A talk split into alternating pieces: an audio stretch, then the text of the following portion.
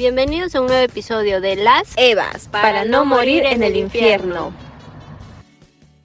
Hoy tenemos un episodio especial que es con una invitada especial eh, que Marita y yo conocemos ya desde hace bastante tiempo, en realidad desde hace bastantes años. Muchos. Este es nuestra amiga Andrea Parreño, más conocida como Andrei de mi parte. y este hoy tenemos un episodio en el cual vamos a hablar de la voluntad de Dios, ¿no? Cómo se manifiesta la voluntad de Dios en nuestras vidas. Así que bienvenida Marita, bienvenida Andrea. Em, Marita, adelante. Hola chicos, ¿cómo están? Bienvenidos otra vez a una nueva semana, un nuevo capítulo y gracias también por los que se dan el tiempo de escucharnos. Eh, seguimos en cuaresma y queremos, eh, por eso es que queríamos de repente este tema mm, enfocarlo a esta voluntad de Dios, porque siempre de repente por ahí tenemos alguna duda de cómo, mm, cómo podemos cumplir la voluntad de Dios, o si es que estamos en el camino de esa voluntad de Dios, cómo saber, ¿no? Si esto es así. Eh, por ahí, cuando yo hice mis talleres de oración y vida, que les recomiendo que todos lo hagan porque es algo que de verdad te, te ayuda en tu oración. Uno de esos talleres titulaba ¿Qué haría Jesús en mi lugar? Y la tarea consistía en eso, ¿no? Que cuando teníamos alguna actividad en nuestro día a día, que siempre nos hagamos esta pregunta de ¿qué haría Jesús en mi lugar? Y creo que al hacernos esta pregunta podríamos, eh, nuestra vida podría estar dirigida a la voluntad de Dios. Y es más, hasta podríamos evitar conflictos al pensar de en lo que Jesús haría. Entonces, por eso es que queremos este ahora aprovechar la presencia de Andre y preguntarle a ella que nos cuente, ¿no? André, primero te pediría que te presentes y luego también que nos cuentes cómo la voluntad de Dios ha, se ha sido, ha sido, ¿no? En tu vida, cómo es ahora actualmente. Gracias Marita, gracias Lisita, gracias a las Evas por, por compartir este espacio conmigo, por considerarme y que este qué inesperada y, desmerecida invitación, ¿no? Hablar de la voluntad de Dios es, es difícil, es complicado porque eh, venía pensando un poco sobre este tema y, lo que se me venía un poco a la mente, ay, primero me tenía que presentar, me voy a presentar. Soy Andrea, Andrea Parreño, tengo 33 años, este... Y actualmente casada hace poquito y bueno, pertenezco al camino franciscano ya desde el año 2011 y siempre, siempre escuchábamos ¿no? en la parroquia que la voluntad de Dios es perfecta, que los tiempos de Dios son perfectos, que las cosas pasan cuando Dios quiere, como, como Dios quiere, y que normalmente es cuando, y que normalmente la voluntad de Dios nunca coincide con la voluntad de uno mismo, ¿no? Pero a veces eh, es fácil escucharlo, pero es bien difícil aceptarlo, ¿no? Creo que tienes que tener mucha fe mucha, mucha fe, confianza en que realmente las promesas de Dios se cumplen y que realmente sucede cuando uno menos se lo espera, ¿no? Y creo que algo que va muy ligado a, a, sentir que la voluntad de Dios está dando en tu vida es en función a la paz que tú sientes, en función a, a cómo estás llevando tu vida, a las decisiones que tomas, que de repente pueden estar pues este vinculadas a, un sentimiento no tan bonito, porque no todo es color de rosas, ¿no?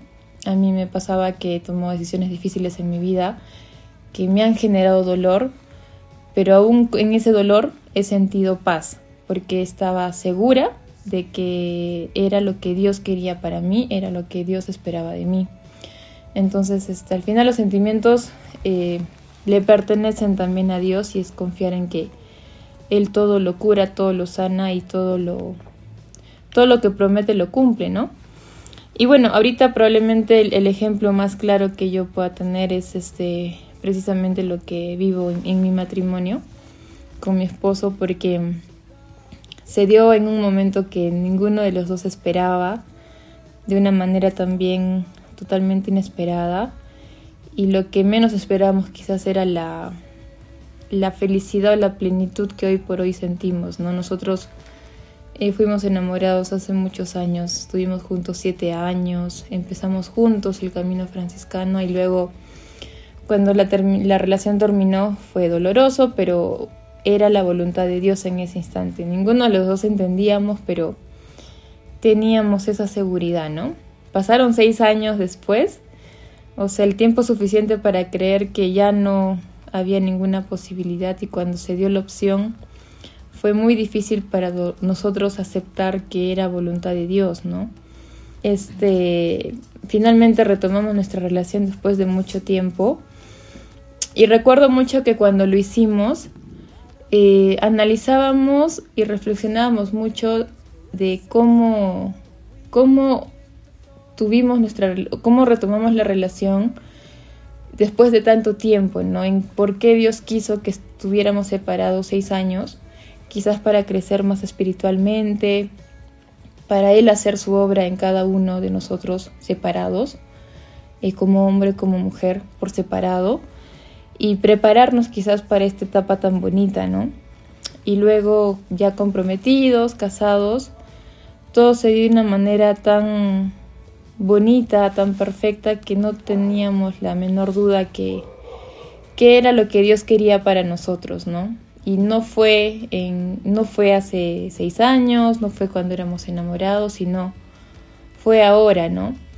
Y bueno, lo único que yo eh, puedo eh, recomendar, porque lo he vivido, o sea, doy fe de eso, es que no hay nada más bonito, no hay felicidad más plena que esperar en Dios, ¿no? A veces uno humanamente quiere presionar las cosas y no me refiero solo a una relación amorosa, sino a diferentes aspectos en tu vida, ¿no? De repente un trabajo, no sé, un vínculo familiar, una, una oportunidad laboral, una oportunidad de estudio, uno quiere hacerlo a su manera, quiere hacerlo en, en el momento que uno quiere, quiere nos dejamos llevar, ¿no? Por la soberbia, pero Dios está ahí dando señales, diciéndote no, todavía no, yo sé cuándo y, y confiar, ¿no?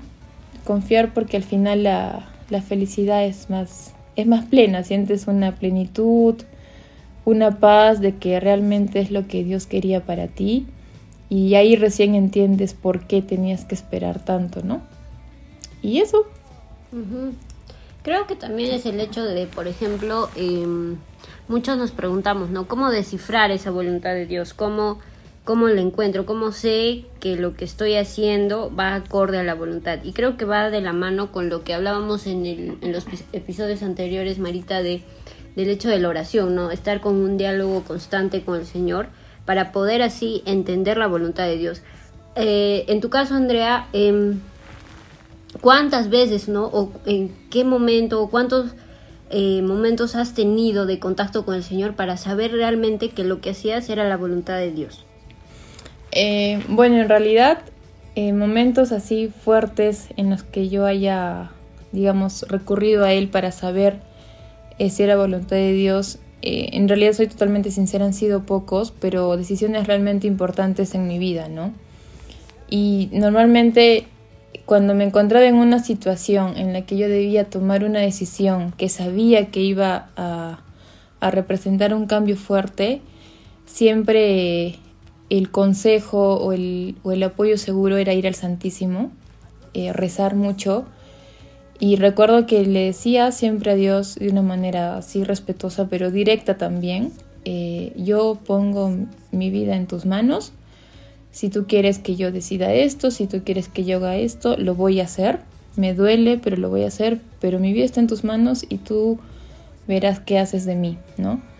Un poco malcriado quizás, un poco confrontador. Dirán, ¿cómo, cómo, cómo, cómo, cómo te atreves a hablarle así al Santísimo, a nuestro Señor? Pero era pues un poco también creo que mi frustración de creer que estaba por el camino correcto y que de repente te diga no, ese no es, termina ahí, es un poco frustrante, ¿no? Te llenas de repente de temor, de miedo, porque también no sabes qué va a pasar después, cuánto tiempo más hay que esperar. Entonces, este, eso, eso creo que era lo que motivaba que yo reaccione de esa manera, pero eh, también por otro lado, eh, Dios no, no demora en responder, ¿no? Y muy rápidamente eh, me dio la tranquilidad que yo necesitaba de repente en una fase donde para mí la ansiedad de repente era muy difícil de controlar. mm. sentí esa tranquilidad, ¿no?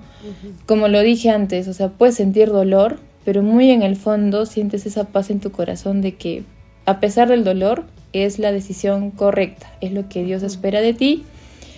Y como nos dicen siempre en la parroquia, ¿no? El que obedece no se equivoca. Entonces creo que la oración y ofrecer esa decisión eh, o lo que o las consecuencias de esa decisión a Dios es lo que te da esa, esa, esa seguridad, ¿no? esa certeza. Escucho y, también digo, no se me viene a la, a la mente, oh, qué, qué complicado, o sea, no se ve, no se ve nada, nada sencillo, ¿no? El hecho de, de poder, como dice André en su experiencia, eh, sabía que, que, era lo que Dios quería, de alguna otra manera ya se le había manifestado en diversas situaciones de repente, en algunos, por ahí detalles, yo qué sé, pero había dolor. o sea, no, no significa que, por ejemplo, hago la voluntad de Dios y de repente se me van todos los problemas, ¿no? O, todo, ya soy muy feliz, ya estoy gastando de... ya estoy saltando en un pie. Y de repente eso es lo que el mundo de ahora quiere, ¿no? Un mundo light en el que ya, voy a seguir a Dios, pero, pero que todo me vaya bien, ¿no? Que todo me vaya bien, que no tenga complicaciones, que no tenga problemas. Pero a veces el camino de Dios no es así. Y bueno, no diría a veces, o sea, el camino de Dios no es así.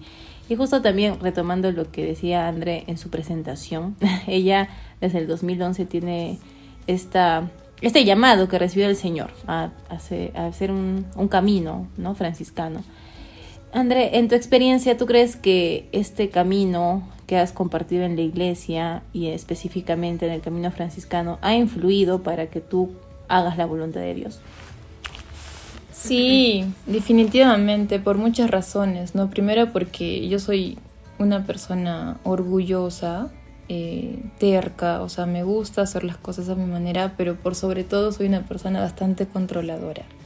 Me gusta tener el control de todo, de mi vida, de mi trabajo, de mi casa, o sea, me gusta tener todo muy perfeccionista, ¿no? Entonces, definitivamente entrar, o sea, vivir mi vida acorde a, como siempre nos ha enseñado según el Evangelio, como Francisco, como, como Jesús lo haría, ¿no? Como decían al, inicio de, este capítulo, eh, te baja mucho de ese orgullo, de esa soberbia, porque ya no es lo que tú quieres o lo que tú crees que es mejor, sino es bajar la cabeza, eh, bajar los brazos y, ofrecerlo todo, ¿no? y permitir que sea Dios el que decida por ti. O sea, es como que ceder a un poder mucho más grande, es ceder, digamos, tu vida, ofrecer tu vida a alguien que tú sabes nunca te va a fallar, pero tú tienes que tener, pues tienes que, que trabajar en tu fe, trabajar en, en, en, tu confianza en Dios. Y yo no digo que ahorita yo ya tenga la fe súper fortalecida y confíe al 100% porque son etapas, ¿no? Creo que es algo que se viene construyendo día a día hasta el fin de tu vida, Dios te pone pues este situaciones que tienes que enfrentar, pero definitivamente llevar un acompañamiento espiritual, conocer, acercarte a Dios, conocer un carisma que te permite trabajar tu humildad, la obediencia, que creo que también es un elemento clave, te ayuda, ¿no? Porque sin eso probablemente yo hubiera hecho con mi vida lo que yo hubiera creído que era mejor, lo que yo hubiera decidido y probablemente no estaría donde estoy ahorita, no, no viviría la felicidad que vivo ahorita, no sentiría la plenitud que tengo ahorita, ¿no? Este también es el hecho de que de repente em, Dios nos da esa libertad, ¿no? Para poder elegir, para poder este, tomar decisiones, pero es muy importante tener ese contacto, siempre ese contacto con, con el Señor para saber realmente que, estamos haciendo su, voluntad. Como para ya concluir, este Romanos 12.2, si no me equivoco, decía, ¿no? La voluntad de Dios es buena, perfecta y agradable, ¿no? A pesar de que nuestra parte humana de repente no quiere aceptarla, ¿no? Y como lo dijo Andrea, em, lo primero es aceptar, aceptar esa voluntad y aceptar que eso realmente nos va a ayudar y nos va a hacer felices aquí en esta vida terrena para posteriormente construir eh, nuestra vida eterna, ¿no? Eh, ese momento ansiado que, nosotros como católicos este, debemos tener y anhelar. ¿Algo más que quieras complementar, Andrea, Marita? Mm, bueno, de mi parte, este, simplemente invitar a las personas que nos estén escuchando, yo no sé si sean eh, personas, hermanos que tengan un camino o no, pero estoy segura que independientemente de eso siempre han sentido un llamado, ¿no? De repente, no sé, si en un momento de tu vida se ha presentado una oportunidad que tú no esperabas, en el momento que tú no esperabas, ten la certeza que no es la suerte, no es la fortuna, sino es Dios el que está detrás de, ¿no? O sea, ahí creo que todos en nuestra vida hemos vivido, hemos recibido sorpresas, cosas que no sabíamos que íbamos a recibir, de repente hemos conocido personas que no sabíamos que íbamos a conocer, o regalos simplemente, ¿no? Y siempre tener presente que es Dios el que está detrás de eso, ¿no? Y también tener mucha paciencia, como a mí me decían en algún momento cuando eh, tratar de sobrellevar pues esa etapa de, la ansiedad y la depresión, precisamente por la ansiedad, tenía la desesperación de tener otra vez el control de mi vida y siempre me decían, ten paciencia porque Dios nunca deja las cosas inconclusas, o sea, nunca deja las cosas a la mitad, siempre tiene un fin, un objetivo para ti y el reto está pues precisamente en confiar en que eso va a pasar en algún momento cuando Dios quiera de la mejor que, de la manera que menos te lo esperas y confiar en que vas a sentir pues una, una felicidad plena, ¿no? Eso, eso y nuevamente agradecerles por la invitación. Y bueno, ya para terminar, que como también ya escucharon esta experiencia que de Andre, que muchas gracias de verdad por haber compartido, por haber compartido tu, tu experiencia, tu vida con, con nosotros. Eh, también el hecho de que algo que, me va a quedar de verdad muy claro es que podemos sentir paz en medio de, la guerra, en medio de una guerra, en medio de un dolor, sí podemos sentir paz. Entonces podemos estar viviendo, sí, una guerra de alguna otra manera eh, en el mundo. Puede haber crisis en tu país, en nuestros países, pero, pero podemos sentir paz. Y apoyemos también para que esta voluntad de Dios la podamos cumplir, pues no solo depende de nuestras fuerzas. Es más, no depende de nuestras fuerzas oremos, oremos constantemente, todavía estamos en preparación de esta Semana Santa, así que aprovechemos estos días, los últimos días que quedan y vayamos a misa, confesémonos, vivamos los sacramentos y no nos olvidemos de Dios. Que tengan una buena semana, chicos. Ya nos vemos en la siguiente semana. Chao. Gracias, adiós.